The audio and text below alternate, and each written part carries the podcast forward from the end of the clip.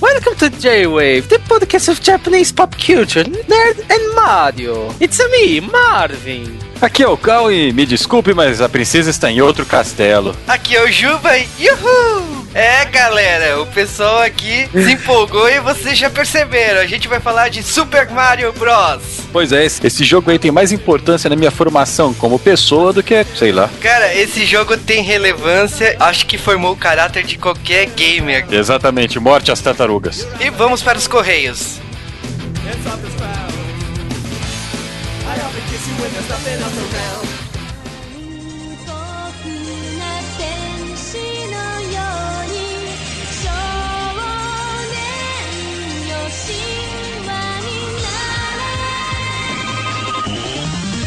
Estamos mais em um bloco de e-mails, tweets e comentários. Mas antes de entrarmos nesse bloco, vamos dar alguns avisos pro pessoal. O J-Wave agora também pode ser acessado em outros lugares, além do Combo Podcast no site dimensãonerd.com e do site J-Wave, que é o site pai. Obviamente você deve conhecer o J-Wave, se não conhece, vai lá visitar. Nós também estamos agora em dois outros sites. E eh, o primeiro deles é a Rádio Blast, o pessoal que curte anime, mangá e J-Music deve conhecer. Então na parte de blogs lá tem o J-Wave e você vai ver a postagem do nosso podcast semanal por lá. O segundo é o site J-Station, que fala sobre música japonesa. Eles gostam do nosso podcast, apoiam e principalmente quando a gente fala de temas japoneses. Então, se você está ouvindo pelo J-Station, é só comentar aí também. E se você está ouvindo a partir de um desses sites, seja bem-vindo ao J-Wave se você não conhece e, bem,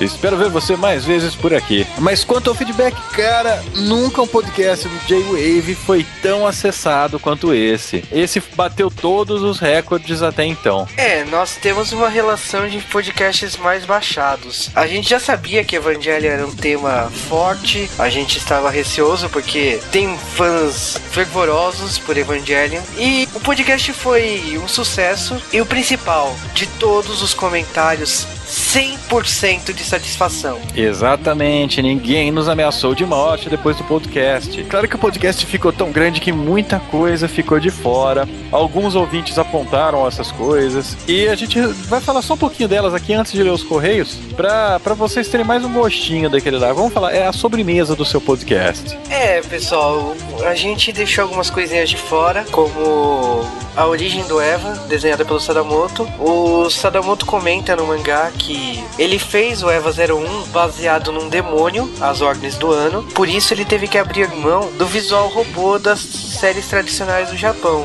E é irônico, por causa que isso foi bem no começo do Evangelion e ele pede desculpas por isso. Sendo que isso foi uma das grandes diferenças do Eva que fez ele ficar marcado, né? Foi um diferencial bem legal. Outra coisa aí que é a origem dos nomes. O ano fala que tem algumas regras para os nomes dos personagens na série. E Tindy foi uma homenagem ao amigo dele, a Misato foi uma personagem de um mangá que ele gosta muito, e a Hitsuko é uma amiga da época de escola. Então fica de curiosidade o pessoal que queria saber como que foi construído esses personagens. A Megumi Ogata, dubladora do Tindy, ela dá uma entrevista falando que o Tindy, ele é um cara delicado e tal, mas o ele é extremamente inspirado no visual do Sadamoto. O Sadamoto é o Tindy.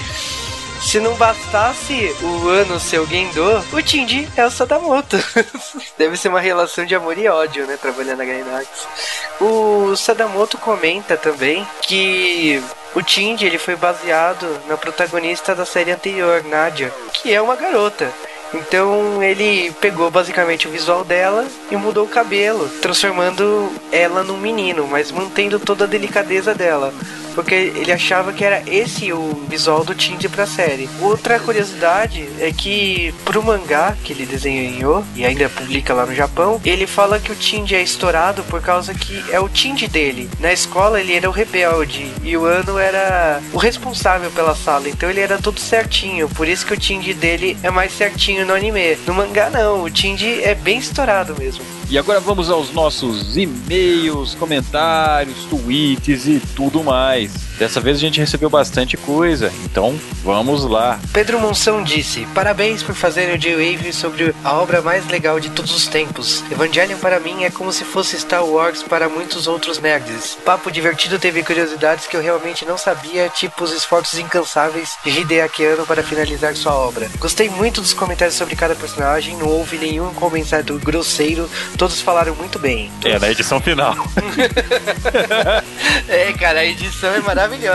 Queria só fazer um comentário que eu não posso deixar passar. Achei muito legal a forma como vocês falaram do Tindy em relação ao Kaoru. Ninguém agiu de forma preconceituosa como muitos fãs de Evangelion agem. Parabéns. Ah, isso é uma bobagem. Eu não sei que o pessoal leva isso tanto em consideração. Eu acho que cada um tem direito de opinar o que quiser, né? Vamos pro próximo então. O Sérgio Bruno Leite disse que gostou muito do podcast, ele gostou do trabalho da gente. E ele ainda falou que o Eva abriu uma difusão do anime do mangá pro pessoal que gosta de HQ e também gosta de coisas como Akira e Ghost in the Shell e que são sempre lembrados como marcos importantíssimos, mesmo para quem não conhece anime e mangá. Olha, Sérgio, o o Evangelion, para mim, é importante recentemente, porque Evangelion foi uma série importante na década de 90, porque o pessoal começou a ver anime por causa de Cavaleiro Zodíaco e Evangelion foi o primeiro anime sério que o pessoal viu. Mas, no comecinho da década de 90, o pessoal viu Akira e foi a primeira vez que a galera ocidental sentiu que a animação não é só para criança. E Ghost in the Shell foi, acho que, o segundo passo. Então, são dois temas que talvez a gente fale no futuro aqui no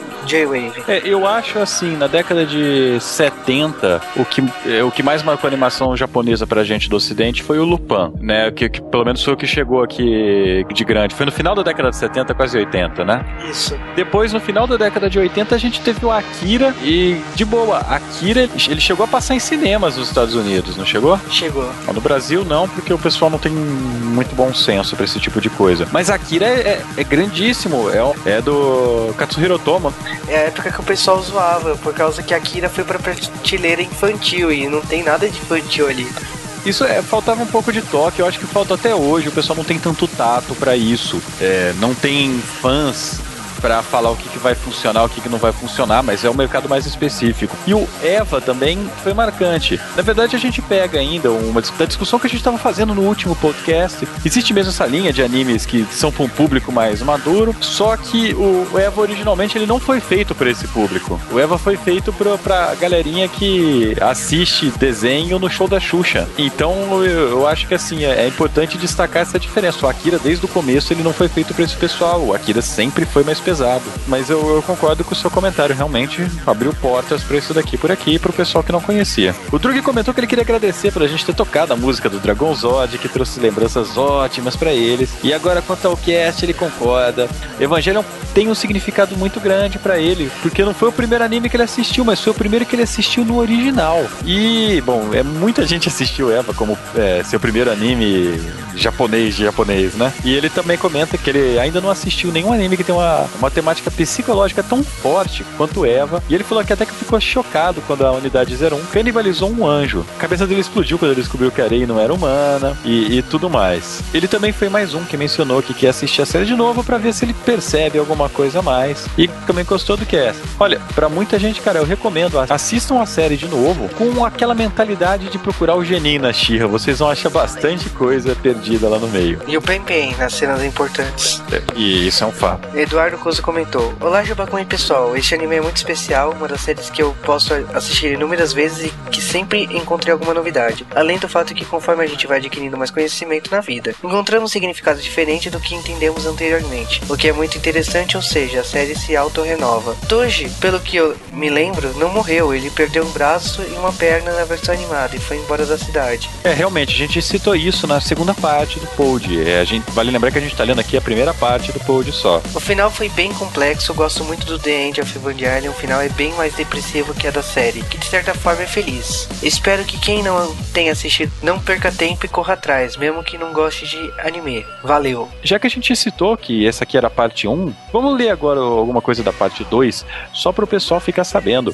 O Pedro Monson comentou depois que ele gostou muito da segunda parte do Pod de Evangelion e que ele concorda muito com a visão da gente. E ele só queria comentar algumas coisas que não foram discutidas, que é que ele fala que no End of Eva aparecem algumas cenas que confirmam que o Shinji e Asuka tiveram relações sexuais. A primeira com aquela viagem mental do Shinji no projeto da instrumentalidade humana. E realmente isso daí tem um, um flash rápido, não tem, jogo? Realmente tem uma cena lá no End of Evangelion do Shinji e Asuka tendo uma relação sexual, fica claro isso. E o Pedro até cita que essa cena aparece os dois enrolados num lençol e a Asuka gritando algumas coisas. E a outra cena é quando eles brigam na cozinha e termina ela dizendo que não queria mais ser usada por ele. Cara, o pior é que se você analisar desse ponto de vista, então o Shinji é um grande filho da mãe, né? É, mas eu acho que eu já até cheguei a ver algumas conclusões que, por serem jovens, ser uma coisa normal, era por isso que teve as relações sexuais, mas não era bastante explícito. Algo totalmente diferente com a Misato e o Kadi, que é bastante exposto isso na série. Cara, o Eva tem bastante dessas nuances. A gente não comenta, na verdade, isso até foi falado na gravação do pod, mas foi cortado. E também falou que a gente não comentou sobre a luta do Shinji Askirei contra aquele anjo que desce na direção da Terra no Rebuild 2, que ele curtiu muito essa parte do filme. Cara, eu adorei essa parte do filme. Eu também achei genial, achei linda. Só que é o seguinte, a gente já tava derrubando tanto spoiler na cabeça de todo mundo. Vamos deixar vocês terem alguma surpresa, né? É, a gente ultrapassou todo o limite de spoiler possível, né? No segundo filme, né? Então. É, o pior é que a gente tava doido, cara. Mesmo na hora da edição, ninguém se tocou que a gente tava dando spoiler. É. Mas a gente pede desculpa pelos spoilers pra quem não ouviu. Da próxima vez a gente coloca um alerta de spoiler. Ezequias disse: Acabei de conhecer o J-Wave ouvindo esses dois casts de Eva e eu curti mesmo. Edição muito boa e conteúdo idem. Fazia anos que eu não vi um anime e mais de 10 que eu vi Eva pela primeira vez. E realmente me reacendeu o gosto por animes. Uma pena que hoje em dia é tudo enlatado. A gente comentou isso. Deu uma discussão bem mais longa do que a gente colocou, de ser enlatado ou não. Eu acho que eu perdi muito do meu gosto por assistir os animes e, e, tudo mais quando ficou muito enlatado. Infelizmente, é uma tendência da indústria, né? É isso dá mais dinheiro e eles não têm dinheiro para jogar fora mais, né? E ele ainda pediu uma recomendação da gente para ver algumas séries, para quem que não, não viu muita coisa relevante nesses últimos anos. É, bom, se você gosta de EFA, assista Rachefon, assista Argentosoma, o Serial Experiment Lane. Tem bastante coisa que tem bastante ácido no roteiro. Se é que você entende o que eu digo como ácido. Olha, cara, para mim, hoje em dia, eu recomendaria animes como Macross Frontier e Code Geass tem sua própria mitologia, para mim são o que tem de melhor hoje em dia da indústria. É, Code Geass é a obra máxima do que a gente tá vendo nesse estilo assim. Ele também disse que ficou muito animado quando surgiram esses filmes novos, essas sequências, e ele correu atrás, até encomendou o Blu-ray. É, e ele falou que os filmes são excelentes e apesar de ter uma, aquele caráter mais açucarado, que já é justificado, né? Porque o filme não foi feito pro fanboy de Eva, mas foi feito pro pessoal para essa mercado novo japonês, né? Mas ele gostou dessa ideia de que isso daí tem chance de ser uma continuação, né? Mas vamos lá. Flávia Paesca comentou: Venho prestar-lhes reverência. Evangelho é incrível, mas eu não havia me dado conta do quanto. Eu vi a série antes de ouvir esse podcast e fiquei impressionado, mas puto de raiva com os dois últimos episódios. Porém, depois de ouvi-los, não só perdoei os dois últimos episódios, como também decidi assistir The End of Evangelion. Tenho que agradecer-lhes por essa experiência. Muito obrigado. PS, agora quero ouvir vocês falando de Ghost in the Shell. Eu também quero ouvir a gente falando disso, cara. Ai, cara, mas um anime cabeça pra gente estudar. Ó, pessoal, a gente agradece tudo que vocês falaram do Eva, a gente agradece todo esse feedback e tal, o carinho que vocês tiveram pelo podcast. Mas esse tipo de anime, ele requer muito estudo. A gente ficou estudando várias semanas antes de sair o podcast. A gente reassistiu a série, releu mangás e tal, foi atrás. Então, tipo, pra gente foi, foi até legal ter tido todo esse retorno, né? Sentimos realizados. Mas para fazer isso de novo, cara. Olha, vai sair, não, não vai. Com certeza sai, com certeza sai. Continua ouvindo J-Wave, que com certeza sai. E é o segundo, né, que pede Ghost in the Shell, né? É mais um falando de Ghost in the Shell. Esse tema vai sair. Vamos ler alguns e-mails também que a gente recebeu do Eva, aproveitando aqui. Michael dos Santos Bege, de Americana, São Paulo. É Bege ou Bag, Michael? Bom, Continua, Juba, não tem relevância. Ou não, né? Vai saber. Quero agradecer pelas duas excelentes edições do podcast J-Wave sobre Evangelion. Parabéns pela pesquisa que fizeram, pela excelente edição sonora, inserindo diálogos do anime, pelos comentários inspirados. Parabéns mesmo, vocês superaram a qualidade do cast J-Wave sobre Power Rangers, que na minha opinião até os episódios sobre Evangelion tinham sido os melhores já produzidos. Obrigado mesmo. Sou um fã dessa série e gostei mesmo muito de terem feito um cast sobre essa série. Abraço para a equipe J-Wave. O Zeke Malvado, cara, que nome legal, hein? Esse nome mesmo. Adorei o nome dele. Olá a todos, conheci o site recentemente quando estava procurando por novos podcasts. Faz um tempo que não acompanho nada de anime, doramas, enfim, nada de cultura japonesa. Inclusive abandonei o curso de Nihongo há um tempão. Coisas da vida de adulto. Eu também abandonei meu curso de Nihongo faz um tempão. É, bom, não importa. Enfim, dei uma chance aos casts de Eva e gostei muito de ambos. A edição foi boa e o cast foi simplesmente empolgante. Depois de quase 10 anos sem ver Eva, eu vi pelo Idos de 99, quando eu tinha lá uns 14, 15 anos, me estimulei a acompanhar a nova série de filmes e fiquei realmente empolgado com a possibilidade de se tratar de uma continuação, o que seria realmente interessante. É, tudo indica que isso é uma continuação ou é uma trollagem do ano. De fato, colocaram muito açúcar no meio da história, como coisa mais feliz, mais resolução de problemas, mais fanservice e mais mitologia. Quem acompanhar somente os filmes não vai ter a riqueza do que é Evangelion. No começo eu não gostei da ideia, que estava mais para um fic ou um doujinshi. Acho que a superioridade de Eva é lidar com temas fortes de deixar uma impressão também impressionante. Olha aqui, rodou uma redundância. Mas convenhamos, todos nós que crescemos com esses personagens, desejamos que eles sejam felizes. Eu não, cara. Eu quero que o Shinji queime. Desejamos uma resolução para os problemas. Enfim, continue bom trabalho e vocês ganharam mais um ouvinte. Se você quer mandar um e-mail pra gente sobre o podcast de hoje, e vocês vão querer mandar um e-mail pra gente sobre o podcast de hoje, manda um e-mail pra jwavecast.gmail.com. E se você quiser mandar tweets, manda para o arroba JWavecast. E se você quiser comentar, pode clicar em comentário e comenta o que você achou do cast. A gente vai ler em todos os sites que a gente está postando J-Wave, que a gente sabe que está postando J-Wave.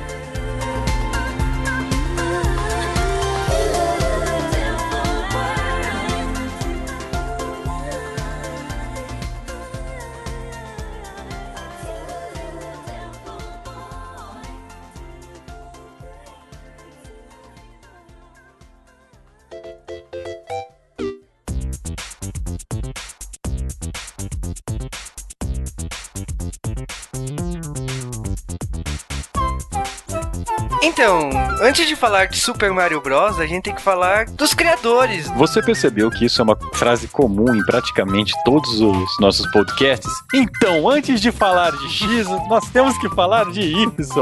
Bom, voltando, nunca... ignorando o Cal,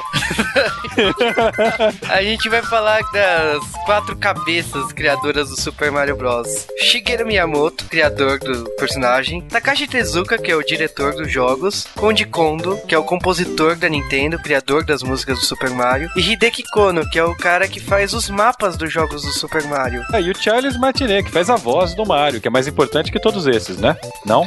Então tá.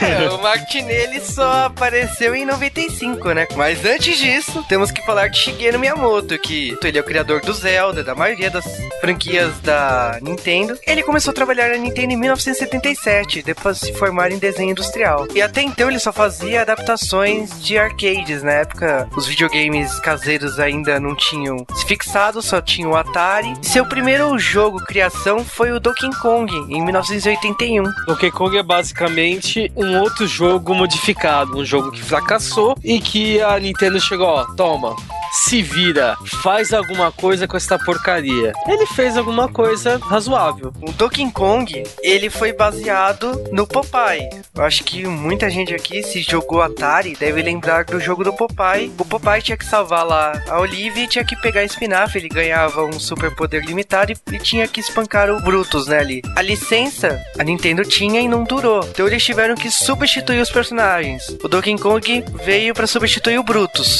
A Olivia Palito foi foi substituída por uma princesa. Popeye foi substituído pelo Jumpman, que seria o Mario no futuro. E o espinafre virou um martelo. Antes de trabalhar com videogames e coisas do tipo, a Nintendo não era uma empresa que fazia videogames. Ela fazia brinquedinhos, jogos e principalmente cartas de baralho. É uma coisa que existe até hoje, tanto que quando eu estive no Japão eu comprei um baralho da Nintendo, eu trouxe pro Brasil. O legal é que por muito tempo a Nintendo tentou fazer diversificar. Eles fizeram arroz instantâneo. Se eu não me engano, eles fizeram hotéis móveis. Cara, a história dos motéis, o pior que é verdade. A Nintendo teve uma época obscura que ela fez motéis e hotéis, né? Não sei o que aconteceu depois. A Nintendo acho que se reestruturou e nos anos 80, comecinho dos anos 80, ela se focou em tecnologia. Além de do que ela já fazia como baralhos, o grande destaque da Nintendo na época era as licenças que ela pegava. Por exemplo, o grande sucesso da Nintendo antes dos videogames eram os baralhos da Disney. E eu acho que indiretamente a Disney inspirou a Nintendo que ela é hoje.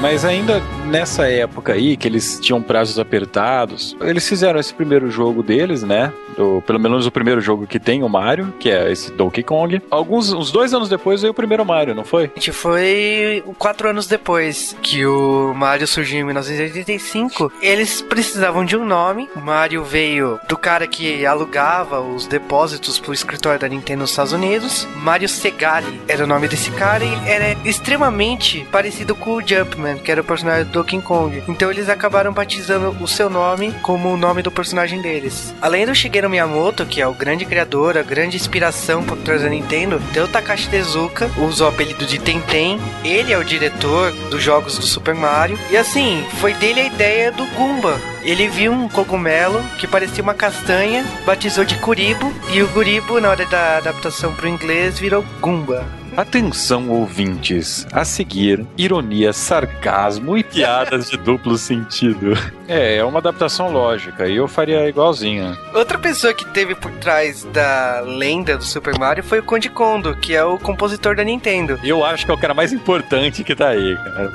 Esse aí mere merecia o troféu John Williams. É, ele entrou na Nintendo em 1983. O Code, ele se inspira em tudo. Até samba tem nos jogos do Super Mario. Eu brigo aqui, tá, comecinho do podcast, mas eu já brigo. Eu falo que o Super Mario tem as melhores trilhas sonoras, ou pelo menos as trilhas sonoras mais memoráveis de qualquer franquia dos videogames. O compositor de Final Fantasy, Nobuo Ematsu, disse certa vez numa entrevista que o, o hino do Japão deveria se mudar para tema de Mario Bros. Olha, se ele disse Japão mude agora. Yasunori Mitsuda, que fez a trilha do Chrono Trigger, tenha feito um, um tema que na minha cabeça gruda tanto quanto o Mario, que é o tema do Chrono, mas mesmo assim, no geral, eu acho que da, todas as músicas do Mario, das músicas clássicas, colam na cabeça e a gente lembra de todas quando escuta, já lembra da fase. Eu acho esse um mérito fantástico. E olha assim, que ele nunca tinha conseguido um emprego antes na, na área musical, ele, ele, tinha acabado de sair da faculdade e foi o primeiro emprego. Achei até uma coisa bastante interessante aqui da Nintendo, e como curiosidade de qualquer empresa japonesa, o, no Japão não se tem esse costume de ficar trocando de emprego. Por quê? Porque a pessoa é fiel, a, a pessoa veste a camisa, a pessoa vai ficar eternamente lá. É muito raro alguém sair da empresa. Se sai, sai porque tipo a empresa não pagou, que nem o, o criador do Ninja Gaiden com a Tecmo. São outras circunstâncias. Toda essa galera que a gente tá citando aqui, até hoje faz parte da Nintendo. Ainda bem, cara. E por fim, assim, o, o que não é tão famoso desse quarteto da Nintendo é o Hideki Kono, mas eu acho que a importância dele é fundamental. Ele entrou na Nintendo em 1986 já fã do Super Mario Bros. Nós podemos dizer que ele é o primeiro fã do Super Mario Bros. a trabalhar no, num jogo que ele gosta. Então ele virou o designer de mapas e fases no Super Mario Bros 3 e depois acabou criando o cargo lá na Nintendo de diretor de mapas do Super Mario World. Sem esses quatro, eu acho que o Super Mario não teria nascido como ele é. Mas antes de continuar falando do Super Mario, um personagem muito importante que nós temos que citar, que talvez seja o segundo personagem mais importante dessa série, Luigi. Vai te catar, o Luigi não tem relevância nenhuma, eu tô falando do Bowser. Ele é o vilão do, dos jogos, né? A partir do primeiro jogo onde o Mario já se chama Mario. Só que eu sempre sempre tive uma dúvida quanto a ele, porque no desenho que passava por aqui, ele era chamado de Copa. Em muitos lugares eu já vi ele sendo chamado de Rei Copa ou King Koopa. Mas nos jogos americanos, e aliás, em todos os jogos que eu joguei, ele chama Bowser no videogame. Por que que tem essa diferença de nome? De onde veio esse nome? Olha, cara, isso é uma adaptação local, né? A Nintendo americana achou que o nome japonês, que é o Daimayo Koopa, Rei Koopa em japonês, ele seria não recomendável. Ele achava que Koopa podia confundir com as tartarugas e tal, que eles também usaram. O que é engraçado, porque as tartarugas não se chamam Koopa no Japão, elas se chamam Nokonoko. Eu acho que o pessoal também confunde a mesma coisa com o Sonic, que é o grande rival do Mario, porque o Robotnik acabou sendo adaptado pela SEGA americana de Dr. Eggman, depois de alguns anos. E a gente, por muito tempo, com aqueles livros do Pense Bem, da Tectoy, vinha Dr. Robotnik. É coisas de adaptação. Eu prefiro É. Robotnik. Como eu também prefiro Culpa. E eu acho que Vega faz mais sentido que M. Bison, mas vamos continuar. O mais bacana, além dessa discussão de nomes, é saber que o Shigeru Miyamoto baseou seu personagem na animação japonesa Sayuki, que também é conhecido no ocidente como Alakazam the Great, que é uma animação da Toei da década de 60. E nela tem um personagem baseado num boi, que é um rei nessa animação. E o Shigeru Miyamoto tentou desenhar um personagem baseado nesse rei. Mas o Takashi Tezuka, o diretor do jogo, olhava e falava assim: Meu, isso não é um, um boi, isso é uma tartaruga. E o Shigeru Miyamoto acabou transformando o Bowser em uma tartaruga. Pô, o cara devia desenhar muito bem, hein? Ah, mas até aí todo mundo achava que o Bowser era da dragão. Até aí, por causa disso, no D&D existe Tartaruga Dragão, né? Será que tem alguma referência? É, mas uma coisa que eu acho bacana é que isso daí também é baseado numa, numa lenda bem conhecida, né, no Japão. Esse mesmo Rei Boi deu origem ao rei de mesmo nome em Dragon Ball, por exemplo. É, o que que não foi... Meu Deus, tem tanta obra de ficção sobre essa jornada do Oeste. Meu Deus. Tem muito jogo, muito anime, muito, muito tudo. Poderíamos dizer que a Jornada do Oeste seria a jornada do herói asiática? Exatamente. Eu acho que Jornada do Oeste inspirou muita coisa. Eu acho que assim, talvez no ocidente a gente pense mais em Dragon Ball, mas pô, tem tanta animação japonesa que até passou aqui no Brasil. O Monkey Typhoon que passou na Cartoon Network, tem tanta série baseada, até aquela série do cachorro da TV Cultura, o Ishibone fez um capítulo baseado nessa lenda. Da onde veio essa porcaria de nome? Copa. Ah, veio da comida coreana Gupak. Então, é uma comida, um arroz com caldo, parece um ramen, só que com arroz e apimentado, logicamente, que toda comida coreana é apimentada. Ele olhou esse nome, achou bacana, adaptou e virou culpa. É, devia parecer muito com o desenho de boi tartaruga dele.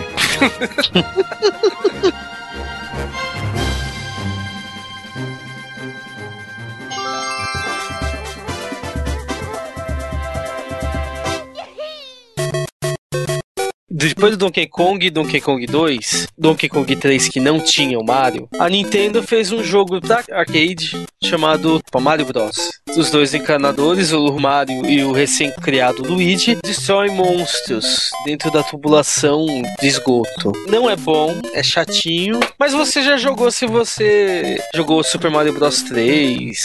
Depois desse jogo é que o Miyamoto virou e falou: tá chato, vou revolucionar a indústria dos videogames. E tapa na cara, né, cara? Super Mario Bros. veio em 13 de setembro de 1985 no Japão, sendo um dos primeiros jogos de rolagem lateral, conhecido pelo termo inglês side-scrolling, que inspirou a maioria dos jogos até metade dos anos 90. O Super Mario Bros. o pessoal vai falar assim, pô, mas tem história? Porque a Start, pá, é o jogo, não tem muita coisa. Mas tem história. Se você pegar a caixinha da época, você vai ver que existe uma história ali. E existe um reino dos cogumelos, que foi invadido pelos Koopas, uma tribo de tartarugas famosas que usa magia negra. E aí, tá chato, e o rei Koopa aparece pra casar com a princesa. Só assim que ele vai conseguir dominar o reino dos cogumelos. Aliás, que ideia escrota, né, hoje em dia, né? Tipo, em pleno 2010 eu não conseguiria ver o Koopa com uma ideia dessa. Ah, então, vou casar com a princesa. Ah, não, mas em 85 era plenamente normal. Sim, tem muito isso. E bom, o Mario saiu de um cano e falou assim: Ah, então, vou salvar a princesa. Que eu nem conheço, nem sei. Então o Mario, normalmente a gente entra pelo cano, o Mario sai pelo cano. Exatamente. Super Mario Bros. basicamente é isso. Foi essa a história história. Aliás, o Shigeru Miyamoto defende que os jogos têm que ser divertidos, então quanto menos história melhor. Por mais absurdo que seja que o Culpa use magia negra, aliás, acho que isso nunca foi mencionado em nenhum outro lugar, nenhum outro jogo posterior, foi o que ele criou na época. Viu Resident Evil? Não precisa ter história. Meu Deus. Mario tem diálogo bom, cara. Comparado a Resident Aí Evil. é podólogo. Ah, Aí é. Então, Então esse jogo começa com o Mario andando e aí aparece um Gomba, você pula, no terceiro bloquinho tem um Cogumelo. A gente continua falando o jogo assim, que nem a gente narra episódio de série. sim, aí você chega na segunda fase, se você quiser mudar de fase, você vai ali, Então. sobe a plataforma e passa por Não, detrás. não dá spoiler, porra. O jogo revolucionou a história dos videogames. É, São três fases que vão se alternando, não é? Sim, a Nintendo, ela teve o segredo de simplificar um jogo tanto e ser divertido. Você sabe que tá repetindo as fases, você sabe que tá repetindo a trilha sonora, mas é legal, é divertido. Tem algumas fases que são literalmente repetidas, só que com um obstáculo a mais. E o jogo fez tanto sucesso que acabou popularizando. A Hudson pegou a franquia e fez uma versão para PC, que era o computador japonês NEC. PC 98. E assim, em 1986, no ano seguinte, a Hudson fez. É uma versão horrível, mas ela é considerada o Super Mario Bros 1.5. Super Mario Bros Expansion é o nome do- desse jogo. E a Nintendo faz questão de ignorar esse jogo. se- sejamos francos, ele é muito ruim. Hudson, pra mim, é a empresa de videogames mais medíocre que existe. Em 1986, acabou saindo o jogo Super Mario Bros 2 lá no Japão, que gerou uma grande confusão depois, mas ele basicamente o primeiro com uma dificuldade bem elevada. Ele foi lançado para Famicom Disk System, que era um tipo de um disquete que você colocava debaixo do, do Famicom, que é o NES nosso. Muitos jogos saíram primeiro nessa plataforma. Metroid, o primeiro Zelda, o segundo também. Então, Muitos desses foram lançados, mas com o tempo ele foi abandonado. A ideia do Famicom Disk System, ele era vender discos a preço bem baixo e semanal. Então, é complicado falar isso no contexto ocidental, mas a Shonen Jump, que eu acho que o pessoal conhece como série de Dragon Ball e tal, sai toda semana. E o pessoal compra a antologia toda semana. A ideia da Nintendo era fazer a mesma coisa. Existia máquinas em cada loja de conveniência no Japão que vendia esses jogos a preços baixos. E a vantagem dele, por ser um disquete, ele podia salvar. Nessa época os cartuchos não tinham save. Então por isso que o Lenda de Zelda saiu em Famicom Disk System. Esse jogo É uma bosta. Exato. Sinceramente, esse jogo é uma bosta. o primeiro Mario é muito bacana, ele é legal, você se diverte. Conheço pouquíssimas pessoas que tiveram a paciência de zerar ele depois que jogaram os jogos decentes que são feitos depois, né? Mas esse Mario 2 japonês, que foi lançado como Lost Levels nos Estados Unidos também, não foi? No Super Mario All Stars. Esse jogo, é, ele não é difícil, ele é frustrante. Ele é você sacana. Porra, você tá, você tá andando num warp, você vai lá todo meninão, né? Você vai naquela segunda fase do Mario, pula, pega um warp e volta pro começo, cara. Tem um cogumelo envenenado. Você vai lá pegar o cogumelo, você fala, nossa, que cogumelo estranho, você pega e morre. Então eu não vou muito com a cara desse jogo, não. Ah, nem o pessoal dos Estados Unidos. Eu acho o seguinte, essa escolha que os americanos tiveram de não lançar, eu acho que foi acertada. Nossa, definitivamente. E Oi, era o mesmo jogo? era o mesmo jogo, e eu, eu acho que isso daí também foi um tapa da Nintendo do Japão pra, pra eles largarem a mão de besteira. Então, Isso é uma. Não, não faça isso, por favor. Vamos, não vamos perder a franquia fazendo merda. Que não era uma franquia, na verdade é o seguinte: nessa época o Mario não tinha nem padrão. Não foi uma coisa como Zelda, que o primeiro Zelda foi aquele jeito, o segundo Zelda foi um Mario. É, a Nintendo tava Aprendendo, talvez. Exa- exatamente. Então, a Nintendo americana foi, acho que, responsável pela evolução do Mario.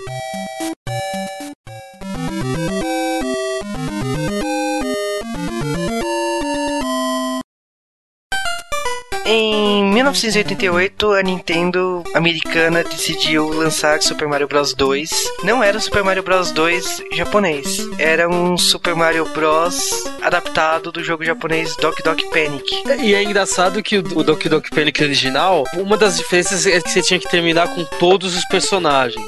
Legal, né? O japonês gosta de redundância, né? Até o nome do jogo é redundante, Doki Doki. Doki Doki Panic saiu também pra Famicom Disk System e o jogo teria mais chances como o Super Mario Bros 2. E era um jogo sobre uma família árabe. Então tinha o pai, a mãe e dois filhos. Era baseada so, num, num evento chamado Yume Kojo 87. Foi transmitido pela TV Fuji. Os mascotes eram os personagens, eram os mascotes desse festival. E o Luigi era a mulher do, do Toad. É, é, o seguinte, o pai desse jogo, ele virou o Toad nessa versão. A mãe, pular mais alto e tal, virou o Luigi. É, porque a mãe pula mais alto, né? O garoto virou o Mario e a garota virou a princesa. Mas assim, muitas piadas por causa disso. Eu vou falar, é, tem gente que não gosta desse jogo porque ele é diferente, mas eu acho esse jogo bem mais divertido do que o primeiro Mario. Eu não diria isso. Ele tem seus méritos, mas não é tão bom assim. Mas ele é feito pelo Miyamoto também. É, o Doki Doki Panic foi um jogo criado pelo Miyamoto, era uma franquia nova e tal. E por ter referências do universo Super Mario Bros., a Nintendo americana achou que era mais fácil adaptar. E foi o que eles fizeram e acho, acho um jogo legal. O problema dela é a história, não que seja muito relevante. A história é frustrante, né? Porque é, é o único jogo que, que eu me lembro do Mario que o Luigi tem alguma diferença do Mario. A, a ponto de você preferir jogar com o Luigi do que o Mario, sabe? Ele tem uma vantagem, né? Ele pula mais alto, apesar dele ser. Acho que ele anda meio escorregadio no cenário, se eu não me engano. E, Exatamente. e ele é mais lento também. É, por isso que ele é um personagem interessante. Eu acho que foi a partir daí que todo jogo do Mario, principalmente as versões de Game Boy e DS, e ah, recentemente o Mario Galaxy, herdaram isso. A história é tudo um sonho. O Mario estava sonhando e na Terra dos Sonhos é conhecido como Subcon, e, ele tem que lutar contra o vilão Wart. Nada a ver com o universo original, mas não, como disse, não é, não é muito relevante a história aqui. Subconde, subconsciente. Ah, ah, ah. Você sabe que essa história de lutar contra o Art, né, contra o vilão no mundo dos sonhos é a mesma história do Doki Doki Panic, né? Ou seja, os caras não tiveram nem a pachorra de criar uma história diferente pro jogo. E a, a- do fato do Luigi, pela primeira vez a gente tem uma caracterização diferente do Luigi pro Mario. Antes o Luigi e o Mario eram iguais, só trocava a cor da roupa. Aqui a gente tem que o Luigi é mais alto, né, como o Juba falou, que ele pegou várias características. E a gente tem também a primeira caracterização do Toad. Basicamente é o pai da, da família do Doki Doki Panic com a cabeça dos cogumelos que o Mario pegava. Eu acredito que nesse primeiro jogo o Mario devia caçar o Toad como um desesperado, né? Mas a jogabilidade é bem diferente. Você tem que jogar, é, colher legumes e jogar nas pessoas, né? Eu, quando vejo uma horta, ah, sai de baixo, velho. Você pega rabanetes e taca na cabeça das pessoas, né? Nossa, cara, nossa. Bem, pelo menos você tem bons sonhos, né? Ah, sim. Não, mas eu gosto desse jogo. É um jogo interessante. A Peach não foi sequestrada, né? É, é um dos. Deve ser um dos pouquíssimos jogos do Mario que. Se, é, se ela não tá jogando futebol, Eu acho que, por mais diferente que seja, inspirou muito os outros jogos que veio em seguida. aí até os inimigos, o Bomb, que apareceu primeiro nesse jogo, ele apareceu de novo no Super Mario Bros 3. O Shy Guy, né, também, né? Shy Guy, ele aparece no Yoshi Island depois. Muita coisa daí, até os próprios legumes, né, que tira também tem alguns jogos depois. A curiosidade mais legal, o Marvin não falou, né, cara? A vilã. Não, Sexo. ô vilão. Mas o Ah, Mario já falou isso no outro J-Wave, cara. Sim, mas é daí a referência, tem que contar. Então, Birdo é um dos chefes de Super Mario Bros 2. Aliás, é o chefe mais recorrente, ele vive aparecendo. Só que ele não é Birdo. Ele, aliás, ele é Birdo, só que ninguém sabe o sexo dele. A Nintendo falou que no manual do jogo do americano Super Mario Bros 2, e se não me engano no do Doki Doki Panic, tá escrito que ele na verdade é homem, mas gostaria de ser chamado de Birdetta. Então, eles ficam variando a sexualidade dele. Num dos jogos de RPG, a personagem faz um papel de é, que lembra um gay carente. Em outros, o a Birdo, enfim, faz par com o Yoshi. Ah, mas depende, né? Tem Yoshi pra cada cor, né? Tem Yoshi masculino e feminino, agora a gente não sabe qual que é. o- E é daí a referência, né, cara? E eu odeio aquelas máscaras desgraçadas que ficam seguindo você quando você pega a chave.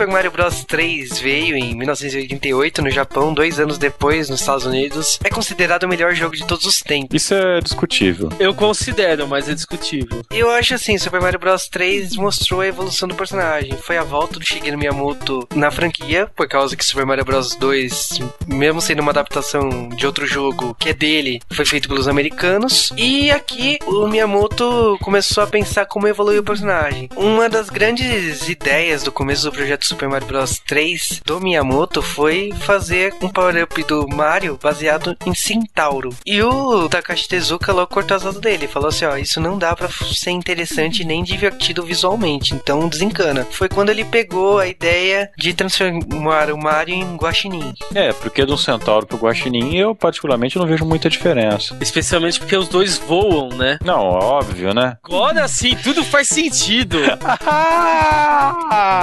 Guaxinim é o, o power-up normal com a folha. Vamos encarar isso com seriedade, então. Me explica o que, que esse power-up faz. Ó, fuma um base... é um Seriedade. baseado. Seriedade? Como? Me explica o que, que ela faz. Achou uma folha marrom, uma folha de outono. Ele deixa o Mario doidão.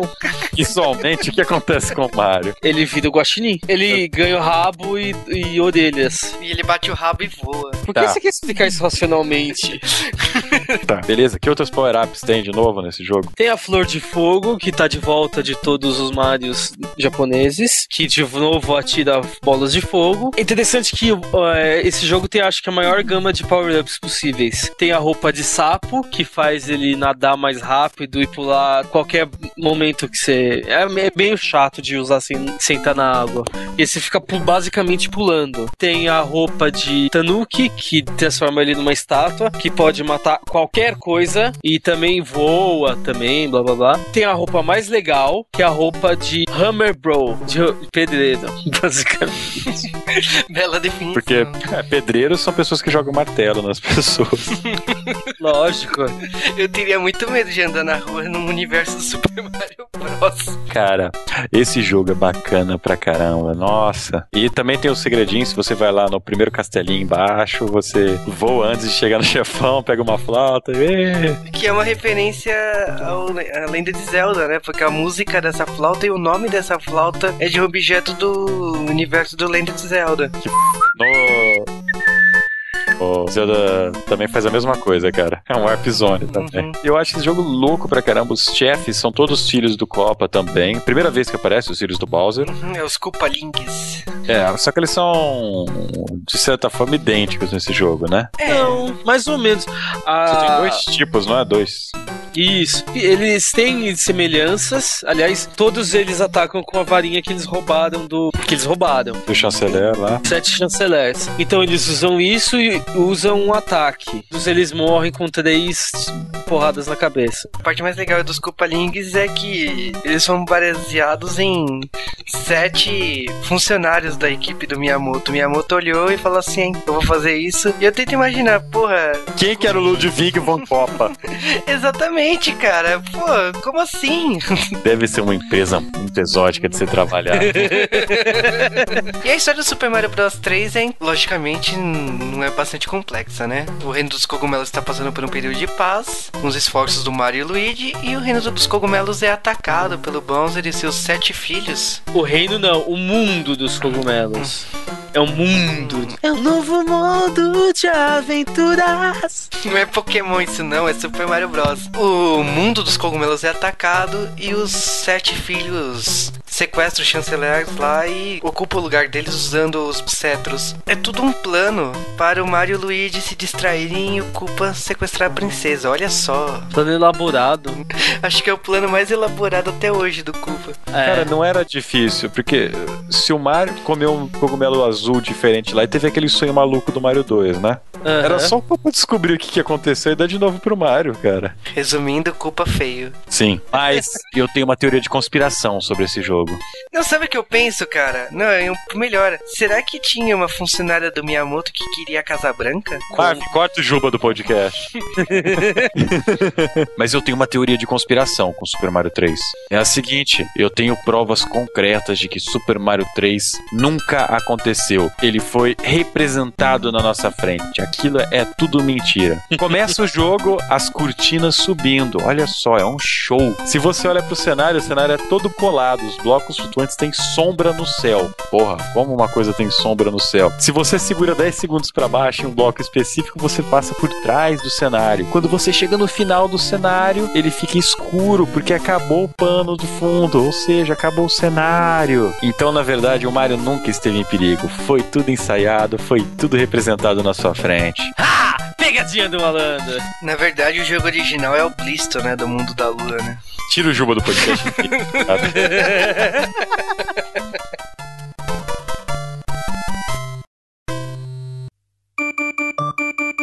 21 de novembro de 1990 saiu o primeiro jogo para o Super Famicom e no ocidente Super NES e no Brasil, Super NES. da, da série Mario, que foi Super Mario World. É um jogo foda, cara. É bem mais fácil do que a Mario 3 em questão de dificuldade. É um jogo que acho que não demora muito tempo pra você zerar ele, depois que você aprende, né, o que tem que fazer. É o primeiro jogo com save. Isso tira um monte de dificuldade, né? E é o primeiro jogo onde o Mario tem uma né? O Yoshi, que nada mais é do que um lagarto verde com uma, uma língua meio, sei lá. É, então, E o Yoshi é mais saudável que o Mario, porque em vez de cogumelos ele gosta de frutas e inimigos. Mas alguns inimigos são cogumelos. Saudável. E os Yoshis são coloridos também, né? com poderes diferentes, né? Só no primeiro jogo. Mais uma vez, a história é maravilhosa. Mario Luigi e a princesa. A- a- na minha teoria é o seguinte: a minha teoria é que no primeiro jogo de Mario, o Mario tava lá, ele era um encanador, ele comeu um cogumelo perdido no meio do esgoto lá, sei lá o que aconteceu, e todo o resto foi chapação dele. Faz mais sentido que a história dos jogos. Você pegaria um cogumelo na parede de algum encanamento? Super. Super Mario World. Não, não, olha só comigo, vamos lá. Super Mario World tem a porra de um, de um lugar chamado Ilha de Chocolate. Chocolate Rain.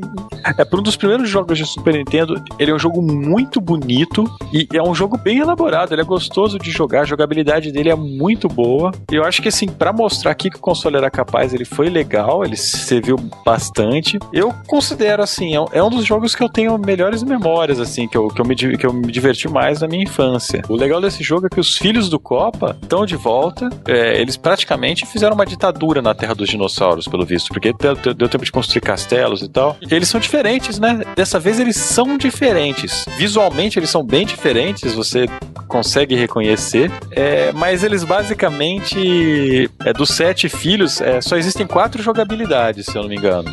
Só existem quatro diferenças dos chefões. São repetidas duas vezes cada uma. No seu Ludwig van Koppa, que é o quarto chefe, eu acho, que lembra muito aqueles chefes do Mario antigo. Que lembra do, do Mario 3. E o que eu acho mais hilário desse jogo é porque no outro Mario, no Mario 3, você vai lá, chega no castelo, terminou de, de bater no chefão. O que, que a porra do cogumelo fala pra você? Me desculpe, Mario, mas a princesa está em outro castelo. Então você criava um ódio mortal, né? Tem até um- tem uma experiência matemática que demonstra que não é sempre que a vadia, que a princesa está em outro castelo. Ela prova que de cada vez que você procura a princesa, 87% das vezes ela vai estar em outro castelo. Ou seja, cada oito vezes que você procurar, sete você vai ter errado. Correto? Foi uma experiência com basamento científico que eu vi por aí. É, e o Super Mario É. tem uma paciência pra caramba, né, cara? Não, ó. Super Mario, cara, ele, ele tá atrás dos cogumelos, ele tá pouco se lixando pra princesa. E aí é o seguinte, cara. Nesse Mario, quando você termina o castelo, ele coloca umas animaçõezinhas que mal feitas e talvez são muito engraçadas, ele destruindo os castelos. São, cada castelo ele destrói de uma maneira diferente. Eu acho que valia o jogo essas animaçõezinhas zoadas. Em vez da, do filho da puta do cogumelo falando pra você que você fez. não serviu de nada se passando de fase. Não, ele passava removedor no castelo, ele tacava bomba, tinha as vezes que ele colocava a bomba, não explodia, ele ia perto lá ver o que que é, explodia na cara dele, então foi muito Você legal. joga, joga castelo pelo espaço. E agora, nego, esse jogo é mais fácil que o Super Mario 3, tudo bem. Mas ele tem uma fase que é mais difícil do que qualquer coisa que tem em Mario. Qual? Tubular. Oh, Túbula. É. Então, Túbula é parte do último mundo.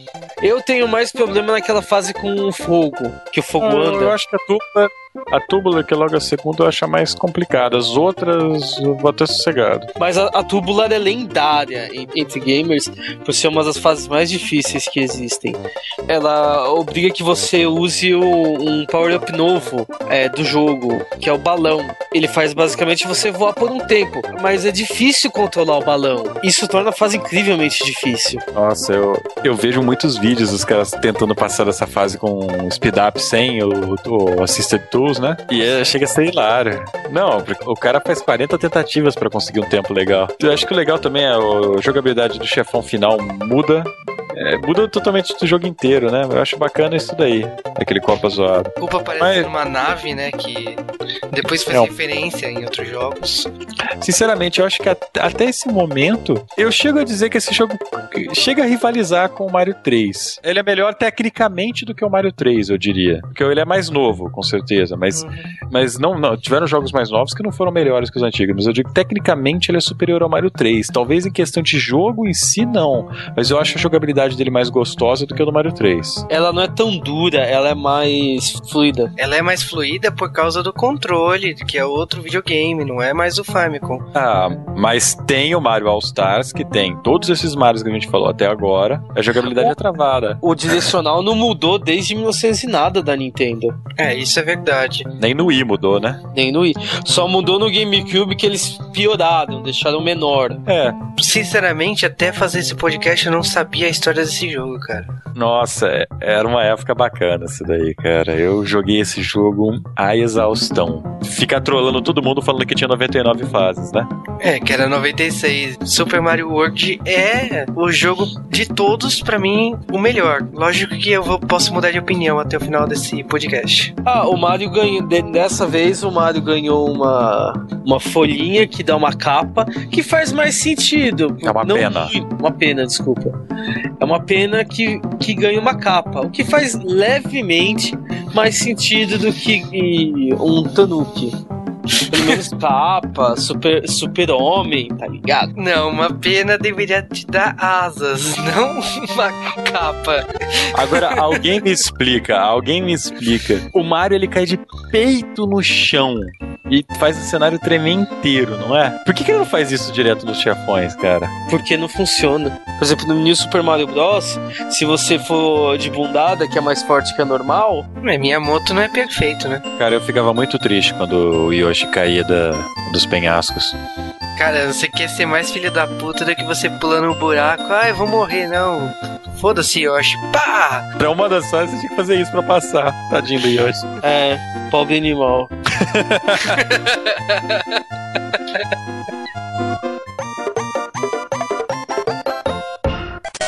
Enquanto isso, no Game Boy, no início de- do ciclo de vida do Game Boy, todos os jogos eram feitos a partir de restos do, do Nintendo. Então tinha versões mais toscas de Battletoads, de Mega Man, de vários outros jogos. Tinham, claro, alguns jogos diferentes. Não é o caso do Super Mario Land, que é igual ao Super Mario Bros 1, com uma música diferente, inimigos esquisitíssimos e um chefão final chamado Tatanga, que é um alienígena. O Mario andou.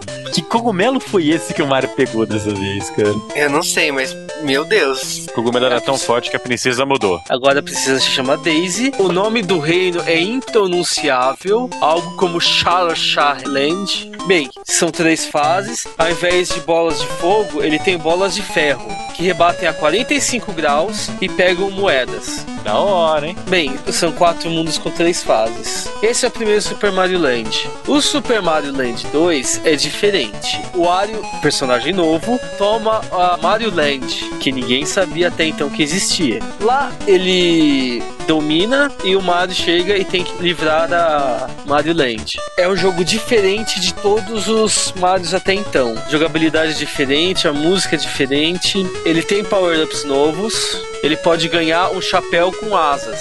E, mas ele não voa com o chapéu com asas. Ele só amortece a queda, digamos assim. Ele plana, mais ou menos como o Knuckles do Sonic. É, no final ele livra a terra do Wario com uma batalha que é o Wario pegando os poderes que o Mario pode pegar durante as fases, destruir. E lá ele consegue livrar, todo mundo fica feliz, contente e acaba o jogo. Desse jogo saiu o Wario, que é o chefão final, e provavelmente o, um dos poucos personagens da série que tem personalidade. Ele não é mau, ele é ganancioso. Então ele basicamente roubou terra do Mario, que o Wario não tinha terra. Com isso sai a série do Wario. O legal é que, pra gente, o nome Wario é o que? Ele simplesmente inverteu o M, colocou o M de ponta cabeça, né? Falou que é o Mario invertido e virou Wario. Só que em japonês tem um trocadilho foda nesse esse nome. Tem uma palavra do japonês, warui, que é, na tradução decente para ela, é malvado, mal, algo ruim. Então, na verdade, pro japonês não é porque inverteu o Mario, é porque é uma brincadeira de warui com Mario. E aí você pensa, porra, o Aluigi não. É, puta, que idiotice, por que, que ele não chama Luigi uma zoeira, outra zoeira? Não, porque o Aluigi é melhor ainda essa piada, porque é a palavra correta, o Arui com o G no final, Aruigi.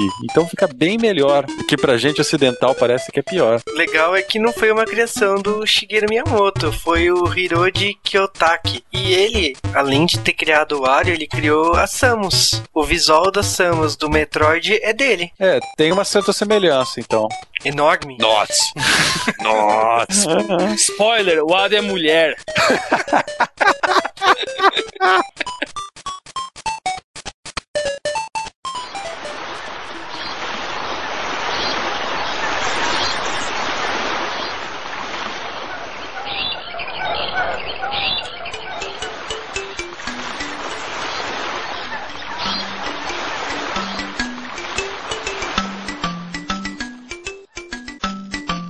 Cinco anos depois de Super Mario World, veio Super Mario World 2 Yoshi Island. Ah, pensei que viu os Flash, mano.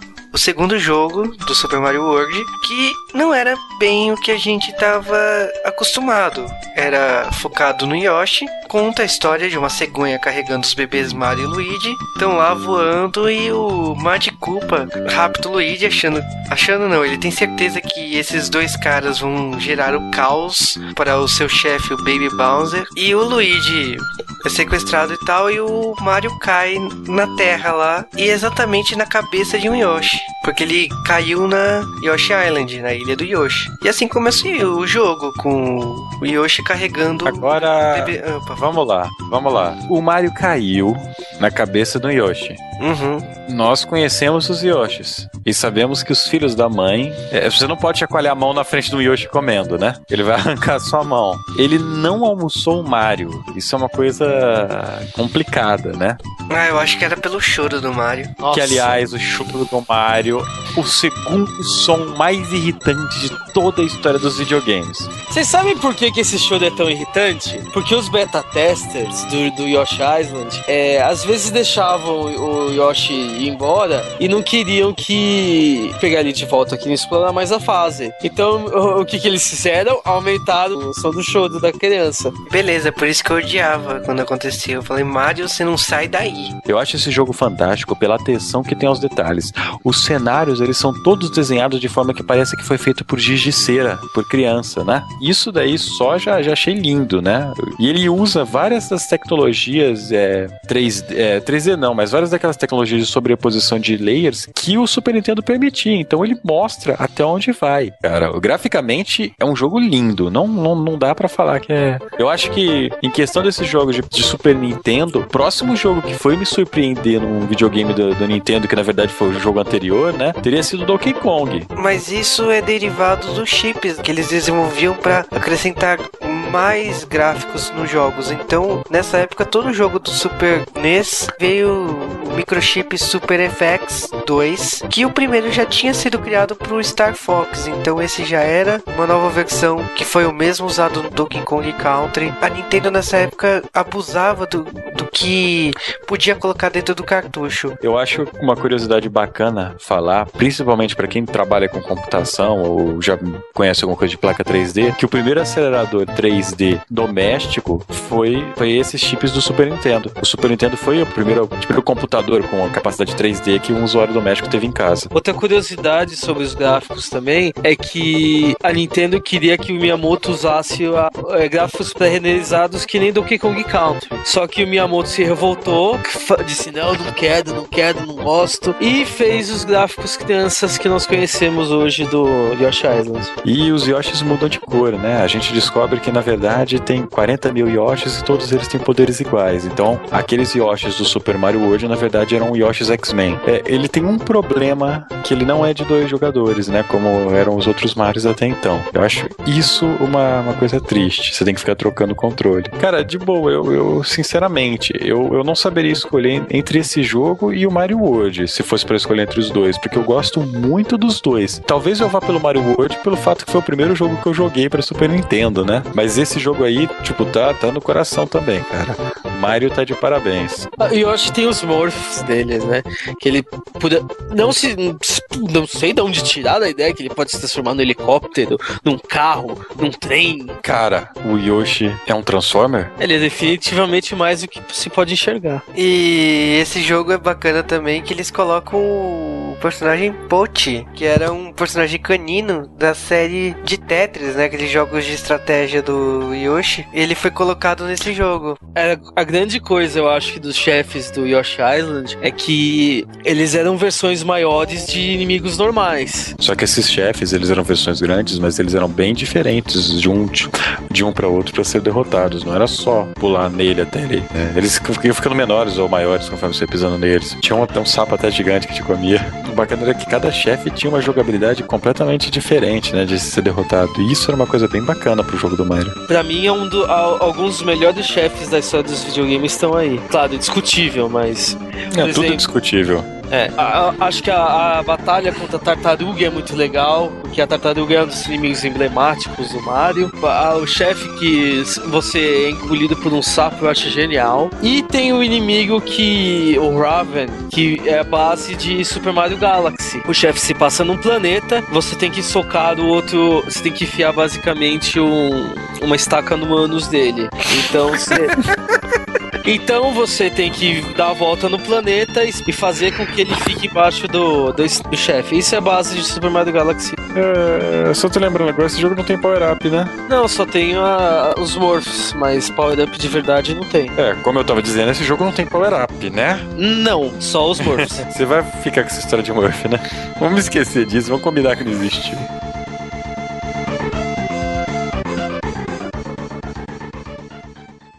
Thank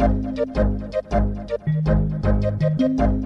Durante a era do Super Nintendo, a Square mantinha um contrato de exclusividade com a Nintendo. É, basicamente, todos os jogos que ela fazia saíam só pro Super Nintendo. O último jogo foi uma maravilhosa obra de ficção chamada Super Mario RPG. É, esse jogo foi um dos últimos jogos para Super NES. Foi o último jogo da Square por muito tempo para um console da Nintendo. né? É, eu acho assim que esse jogo fechou o Super Nintendo com chave de ouro, né? Ele e Chrono Trigger. O Chrono tinha sido de 95, né? Um ano anterior. É, cara, tipo, é, é Chrono pra mim tá entre os 10 melhores jogos de todos os tempos. Mas o o Super Mario RPG eu acho genial pela maneira como ele aborda. Ele pegou o Mario de uma maneira é, comédia. Acho que foi o primeiro jogo a abordar o Mario dessa maneira. Depois todos os RPGs do Mario foram bem comédias, né? Bem hilários. Foi basicamente. Cara, mas eu gosto desse jogo. Eu rio dele, eu rio de tudo dele. Ele tem piadas inteligentíssimas. E aparentemente a Nintendo não, eh, não queria dar os direitos pra Square usar todos os personagens da Nintendo, né? Por questão de eh, travar os direitos. Então a gente, oficialmente, a gente não tem personagens como Link, como a própria Samus. Os dois eles aparecem como easter egg do jogo, mas não estão no jogo. Mas a gente tem, por exemplo, o Link, ele aparece como um clone dele, né? O garotinho Pinóquio, é o Geno. E por aí vai. Tem até um clone do Kirby nesse jogo,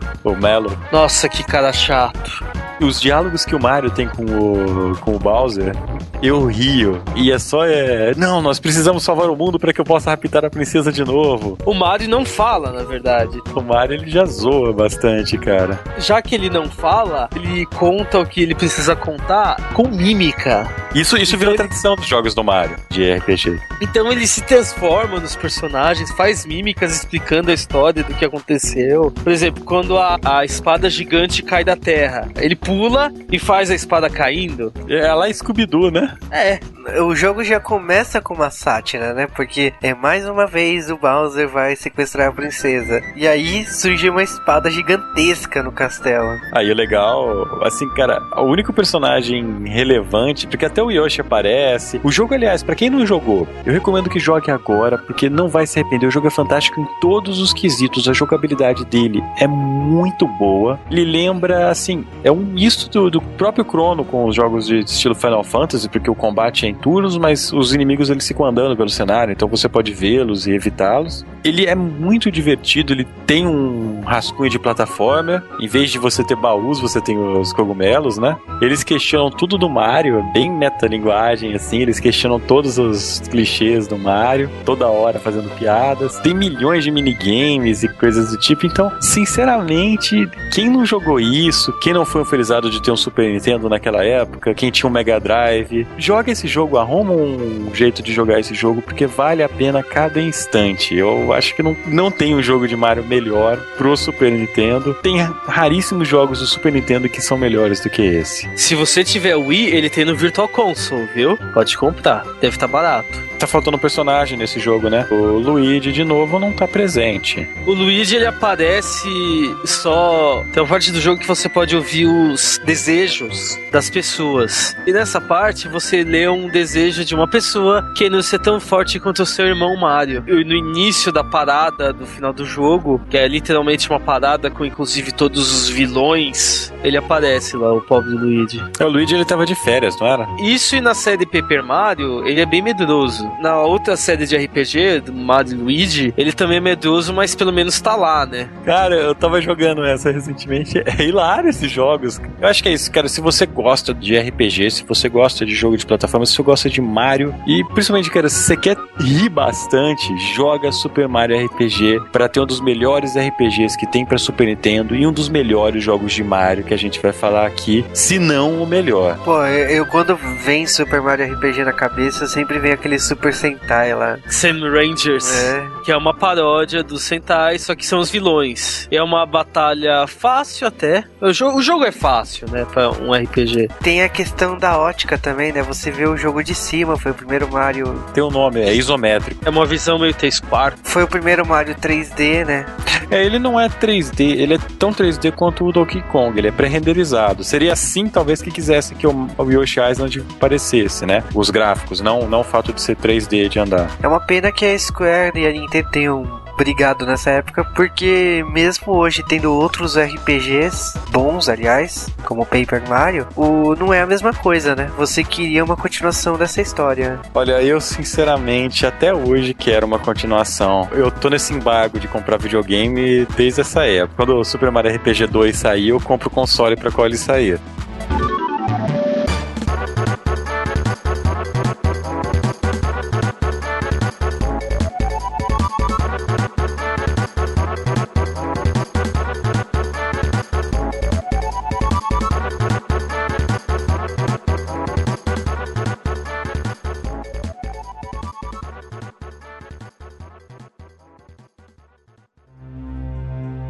It's a me, Mario. É, e essa frase acho que o pessoal todo mundo conhece, né? No começo do Super Mario 64, quando aparecia a cabeça do Mario na tela e você podia mexer com o controle do Nintendo 64.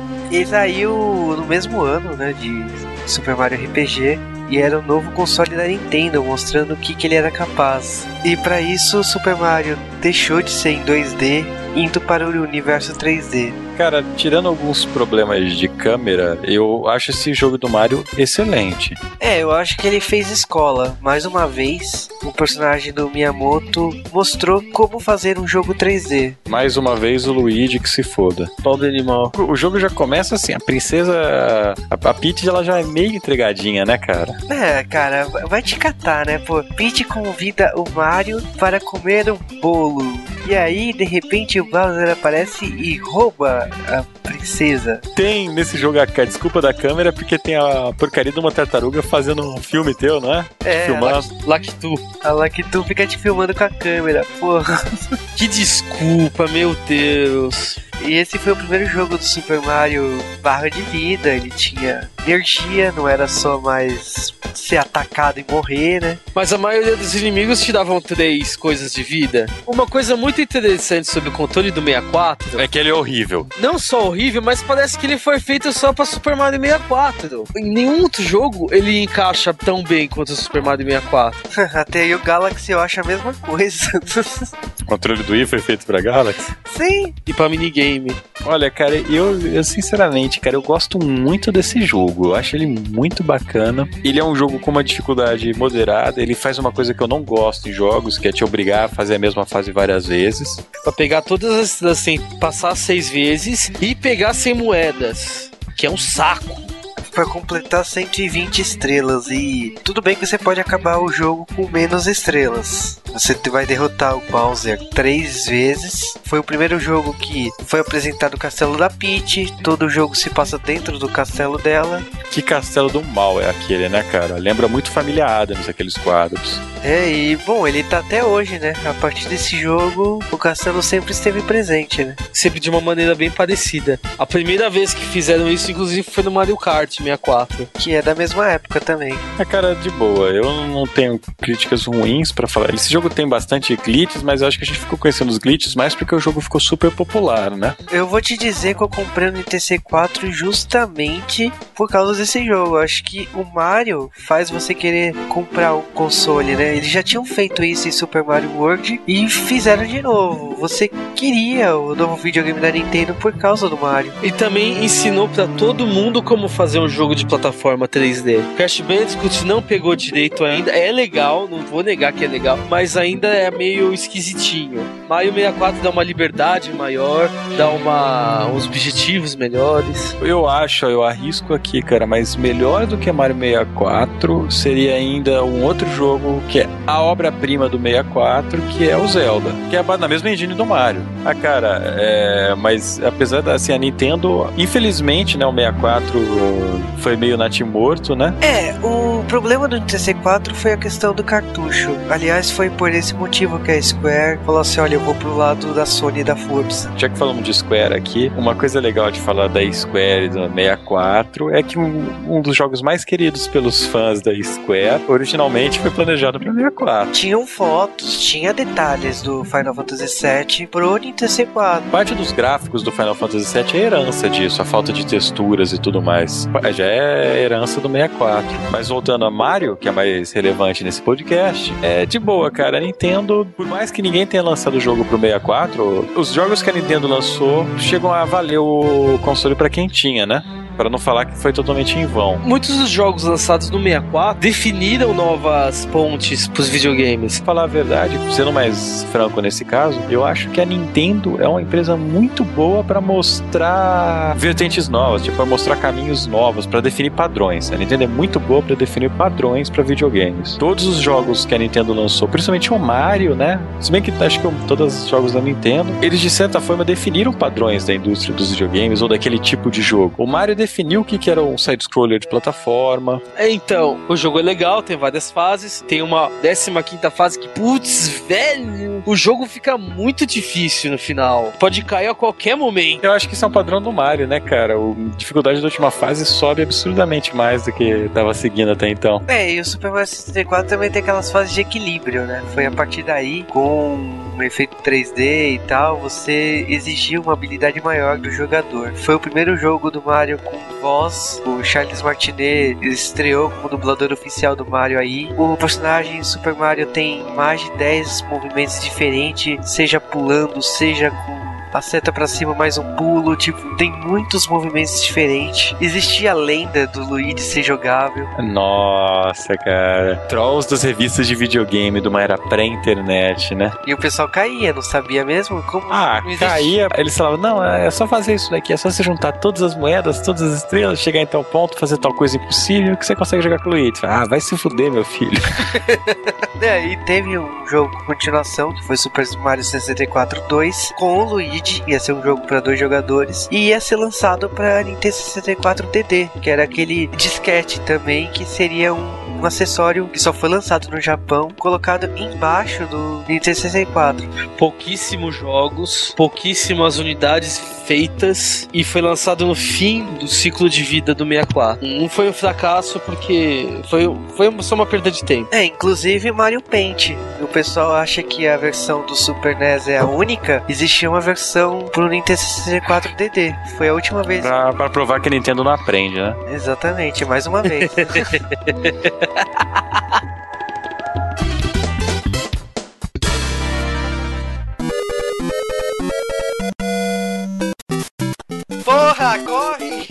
logo, vai acabar o tempo, vai logo.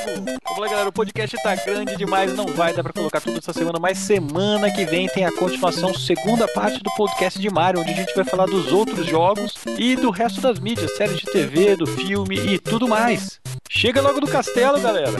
E até semana que vem. Desculpe, Mario, mas a princesa está em outro castelo? Que porra é essa? Okidoki. See you next time. Here we go!